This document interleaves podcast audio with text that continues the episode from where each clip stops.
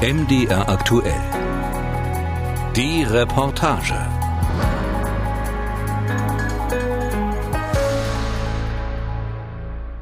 Ein heißer Sonntagnachmittag im Juli.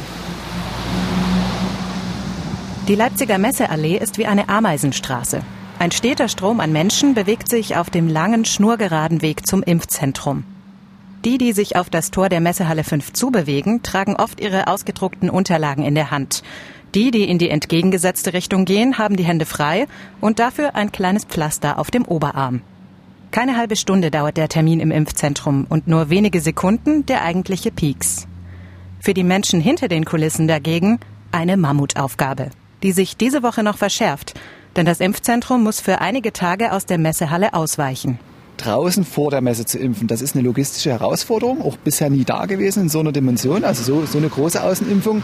Und das versuchen wir jetzt mit ganz vielen Einsatzkräften von THW und DRK, das alles richtig zu stellen, sodass das morgen ähm, pünktlich beginnen kann und dass die Leute morgen pünktlich äh, geimpft werden können und dass, äh, dass hier, dass man einfach, dass man einfach nie merkt, dass überhaupt irgendwie eine Veränderung da ist, außer dass man halt jetzt draußen ist. Lars Wertmann, Krisenmanager beim Deutschen Roten Kreuz, zuständig für Impflogistik. Der Grund für die Aktion? In der Messe finden Wartungsarbeiten statt. Deshalb ist unter anderem die Sprinkleranlage außer Betrieb und so kann drinnen nicht geimpft werden. Deshalb bauen das Rote Kreuz und das Technische Hilfswerk für drei Tage eine Art Pop-up-Impfzentrum auf dem Platz vor der Messehalle auf.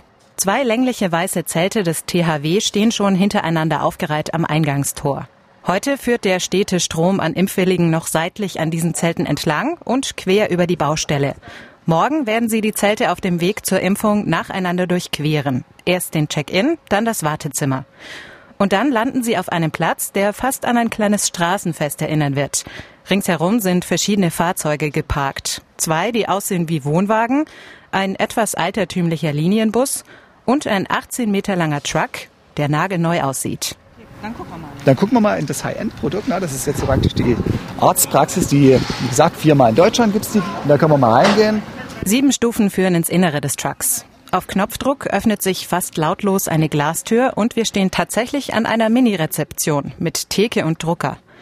Davon zweigen zwei Arztkabinen ab, in denen ab morgen geimpft wird. Und damit bleibt die rollende Praxis weit unter ihren Möglichkeiten, erzählt Lars Wertmann. Es ist nicht nur eine reine Impfkabine, sondern es ist wirklich eine Arztpraxis. Sie sehen hier, hier ist ein EKG-Gerät, hier ist ein Ultraschallgerät. Also das ist jetzt alles fürs Impfen überhaupt nie, äh, nie, nie wirklich relevant. Das ist aber halt schon, also ich, ja, Männer machen sie mit sowas ja glücklich. Ne? Das ist, ich bin total begeistert, wie das hier, also wirklich, ähm, weil das wirklich durchdacht ist und wirklich eine coole Geschichte. Ähm, Kühlschränke gibt es wahrscheinlich auch dann hier, oder? Für ja, Kühlschränke gibt es auch, kann man mal vorgucken.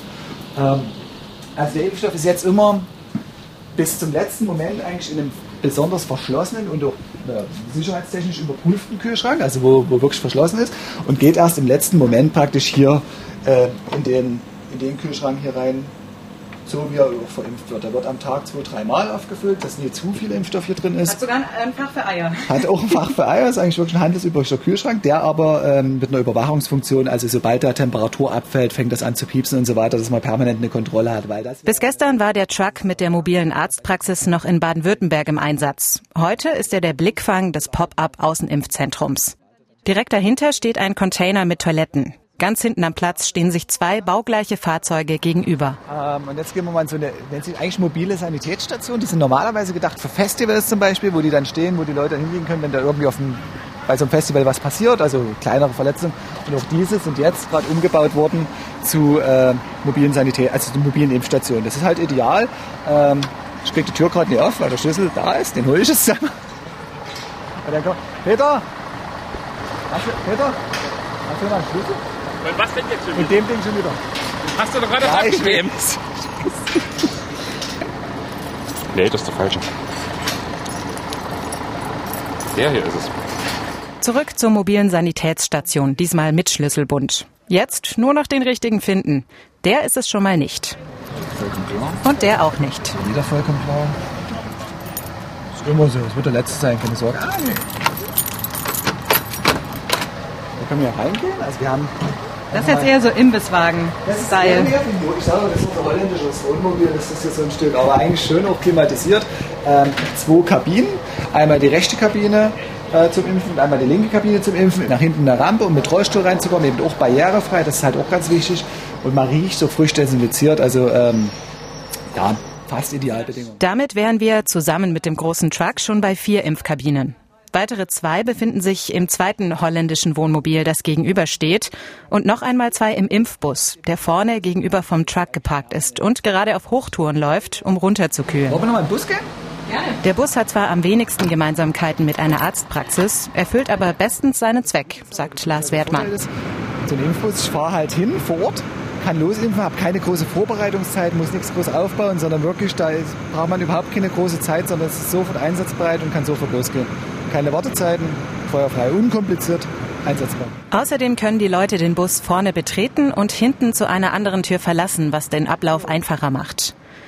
Der Bus gehört schon lange zum DRK Leipzig und ist eigentlich für Evakuierungen gedacht. Ein paar Sitze sind noch drin mit altmodischen moosgrünen Samtbezügen. Anschneiden kann man sich auch. Anscheinend kann man sich auch, genau. Und das hier ist ein Duschvorhang, oder?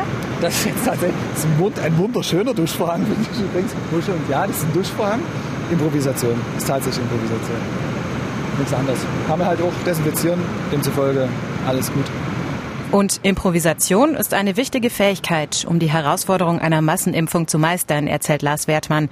Improvisation und gute Zusammenarbeit. Gebiete, auf denen man beim Katastrophenschutz in Sachsen viel gelernt hat in den letzten Jahren. Die Verzahnung hat schon, das begann eigentlich schon wirklich im Hochwasser und ist in der Flüchtlingskrise einfach miteinander so gewachsen, dass es wirklich ein gutes, äh, gutes Miteinander arbeiten ist. Die Jungs und Mädels kommen hier halt her, stellen uns die Zelte hier hin, machen technisch, dass alles funktioniert und so weiter, sodass wir Einer dieser Jungs ist Peter Siegling, der Mann mit den vielen Schlüsseln. Genau wie wir kreuz und quer unterwegs zwischen Bus, Truck und holländischen Wohnmobilen. Da ist er gerade. Könnt ihr mal rübergehen zum Peter? Da kann er vielleicht noch was erzählen. Peter, Peter, ich habe jetzt gesagt, du bist seit 120 Jahren im Kreisverband und unser wichtigster Mann. Jetzt musst du noch was sagen. Ich sage nicht dazu. Bei der Gelegenheit geben wir gleich den Schlüssel zurück. Bitte sehr. Das ist jetzt der. Das ist, ja, richtig, genau. Peter Siegling hat selbst schon viele Krisen erlebt. Trotzdem, dass ihm die Corona-Pandemie mal so viel Arbeit machen würde, hätte er nicht gedacht. Nie, nie damit gerechnet, dass das so hierher schwappt in dieser Menge, in dieser Größenordnung. Das ist. Da standen wir irgendwann vor der Frage wie, ja, Chef lacht schon. nee. Ja, wir stemmen es einfach. Was bleibt uns übrig? Die Krisen sind andere geworden. Unser Hochwasser, was wir früher hatten, was so eine Woche und dann Aufräumarbeiten, was auch eine, eine Mammutaufgabe war, keine Frage. Aber mittlerweile haben wir halt Krisen, die so lang anhalten sind. Das heißt, die beginnen auf irgendeinem anderen Kontinent, enden vor unserer Haustür und beschäftigen uns nicht mehr über Wochen, nicht mehr über Monate, sondern jetzt über Jahre. Das war Flüchtlingskrise so, das ist jetzt mit Corona so. Und darauf müssen wir uns einstellen. Das sind Erfahrungen. Wobei, einstellen kann man sich auf sowas nicht wirklich. Aber kein Grund zur Aufregung für Lars Wertmann. Der blickt ganz gelassen auf den Start des Pop-up-Impfzentrums am nächsten Tag. Ich will gut schlafen. Ich schlafe immer gut.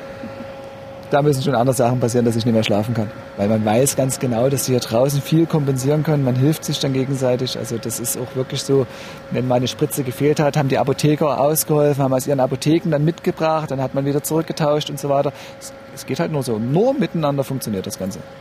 Ja. Dr. Kai, was sagst du dazu? Ich höre immer so gerne zu. Du erklärst es immer so schön. DRK-Pressesprecher Kai Kranich ist natürlich auch beim Aufbau dabei.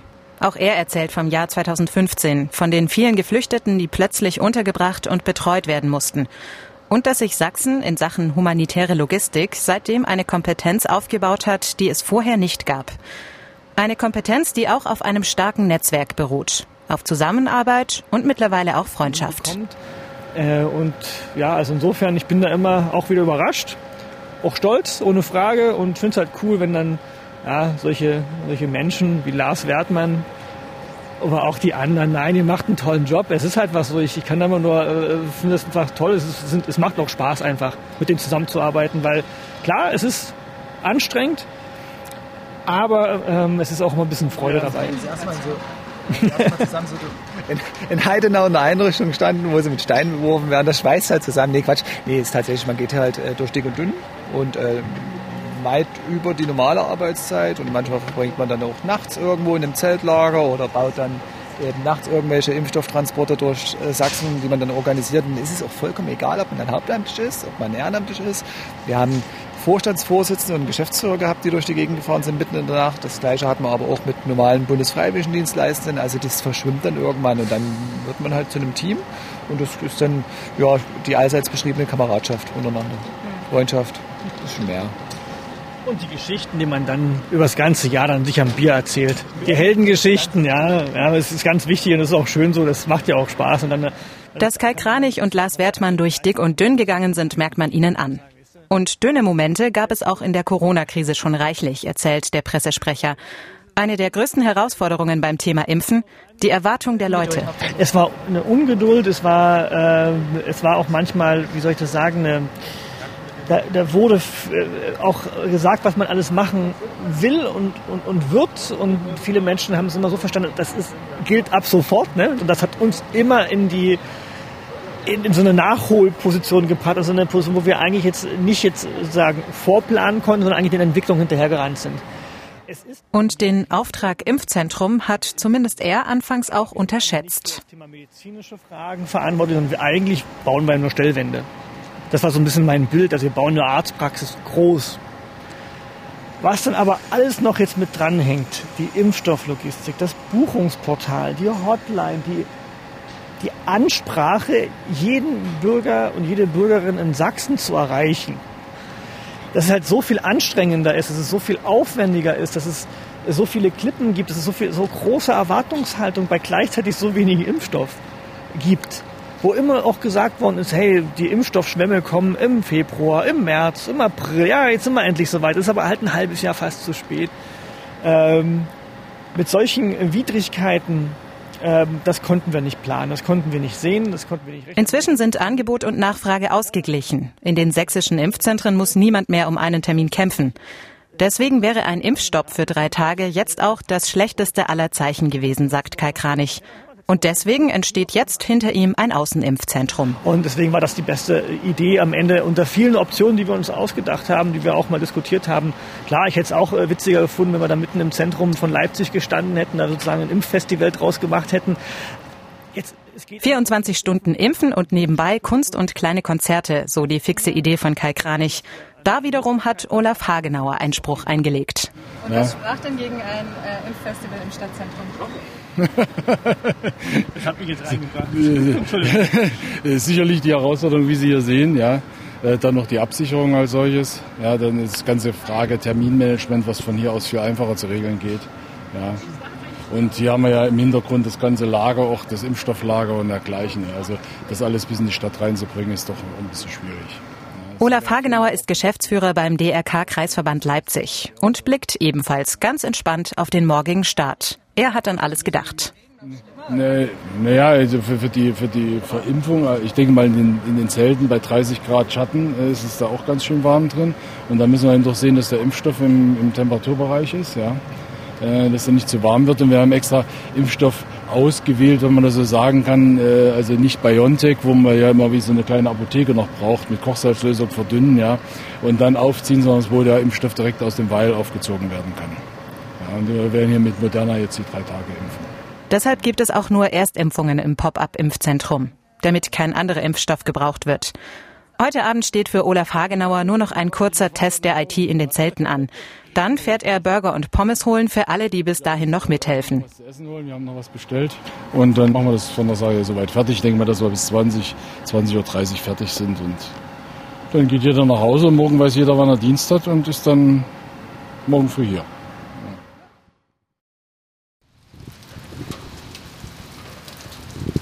Der nächste Tag beginnt mit Regen. Um acht öffnet das Impfzentrum. Eine Viertelstunde vorher reihen sich vor dem Eingang schon 20 Meter lang die Regenschirme aneinander. Aber pünktlich zum Start reißt die Wolkendecke auf. So. Ja, gucken wir mal, wie es läuft heute. Ja. Es anläuft. Die Leute sind kurz eingewiesen worden. Ja. Ich denke, am Morgen wird es mit den Temperaturen ein bisschen schwieriger werden. Ja, das ist Äh, 31 Grad. Und am Mittwoch soll es dann regnen den ganzen Tag. Olaf Hagenauer hat sich mit seiner Prognose vom Vorabend nur um eine halbe Stunde verschätzt. Bis kurz vor neun war er noch an der Messe. Die Zäune da alle noch aufgestellt, hinten das Tor, dass da hinten bitte alle raus können. Ja. Das Check-in-Zelt und das Wartezelt füllen sich langsam. In jeder der acht Impfkabinen wartet ein Team aus einem Arzt oder einer Ärztin für die Beratung und einer medizinischen Fachkraft, die die Spritze verabreicht. Wir werfen als erstes einen Blick in den Truck.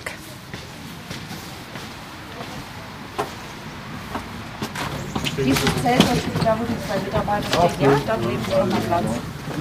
So, der nächste? Ist noch niemand da. Okay, gut. Na dann. Mensch. Die Wege zu den Fahrzeugen sind kürzer, aber nicht ganz so eindeutig wie in der Messehalle. Ja, Mal meinen, meinen Patienten, der da hinten sitzt, rausbringen, weil der, der ist einmal durchgelaufen, der hat nicht mal Krankenkassenkarte gezeigt. Oder warte. Der ist schon weg, ja. Nee, der ist noch nicht weg. Achso, der ist Ja, das ist noch. Junger Mann? Diese Ärztin hat quasi den Jackpot gezogen und darf im modernen Truck impfen. Es ist Punkt 8 Uhr und der erste Patient ist geimpft. Naja, fast. Haben Sie, wie viele haben Sie jetzt schon hier geimpft? Eine Person? Oder? Eine Person noch nicht, weil die ist einfach durchgelaufen. Also quasi durch den Empfang. Genau, der, der kommt gleich wieder. Also der musste dann noch Krankenkassenkarte und sowas vorzeigen. Genau. Kein Problem. Auf dem Platz zwischen den Zelten und Fahrzeugen stehen Helferinnen und Helfer in grellen DRK-Outfits, die die Leute sicher von Station zu Station lotsen. Währenddessen zieht der Kollege in der Impfkabine des Trucks die ersten Spritzen auf. Ja, genau. Er, er zieht für beide auf. Und ähm, wenn er fertig ist, denke ich mal, dass er wahrscheinlich dann mit mir impft. Ansonsten, ich kann auch impfen dann, die ersten paar. Ja, ja, mach ganz entspannt. Und schon wird der forsche Erstpatient wieder am Truck abgeliefert. Ah, da kommt er. Sehr gut. Und deshalb haben wir jetzt einen Arzt gesagt. Sehen Sie, jetzt sieht es noch ein bisschen mehr nach was aus. Kommen Sie rein. Gegenüber steht ein Team aus Ärztin und Schwester in der Tür des Impfbusses, bereit für die erste Spritze. Haben Sie vorher schon mal in dem Bus geimpft? Nein, Das erste Mal. ja, Und wie scheint es Ihnen so? Ein Abenteuer. Na, weil alles ein bisschen ungewohnt ist. Wir sitzen ja nicht in unserer gewohnten Umgebung, sondern es ist ja ein bisschen anders. Wir müssen uns neu sortieren. Wir spielen uns ein als Team. Das spielt sich ein. Ich schwenke schon mal vorsichtig den Impfstoff. Ja, zehnmal wie vorgeschrieben. Und dann wird es aufgezogen und dann warten wir auf die Impflinge. Und da steht schon einer vor der Tür. Oh, Auf dem Platz in der Mitte hat sich ein kleines Team des DRK versammelt. Peter Siegling, der Mann mit den Schlüsseln von gestern, Olaf Hagenauer und Ariane Mohr von der Öffentlichkeitsarbeit.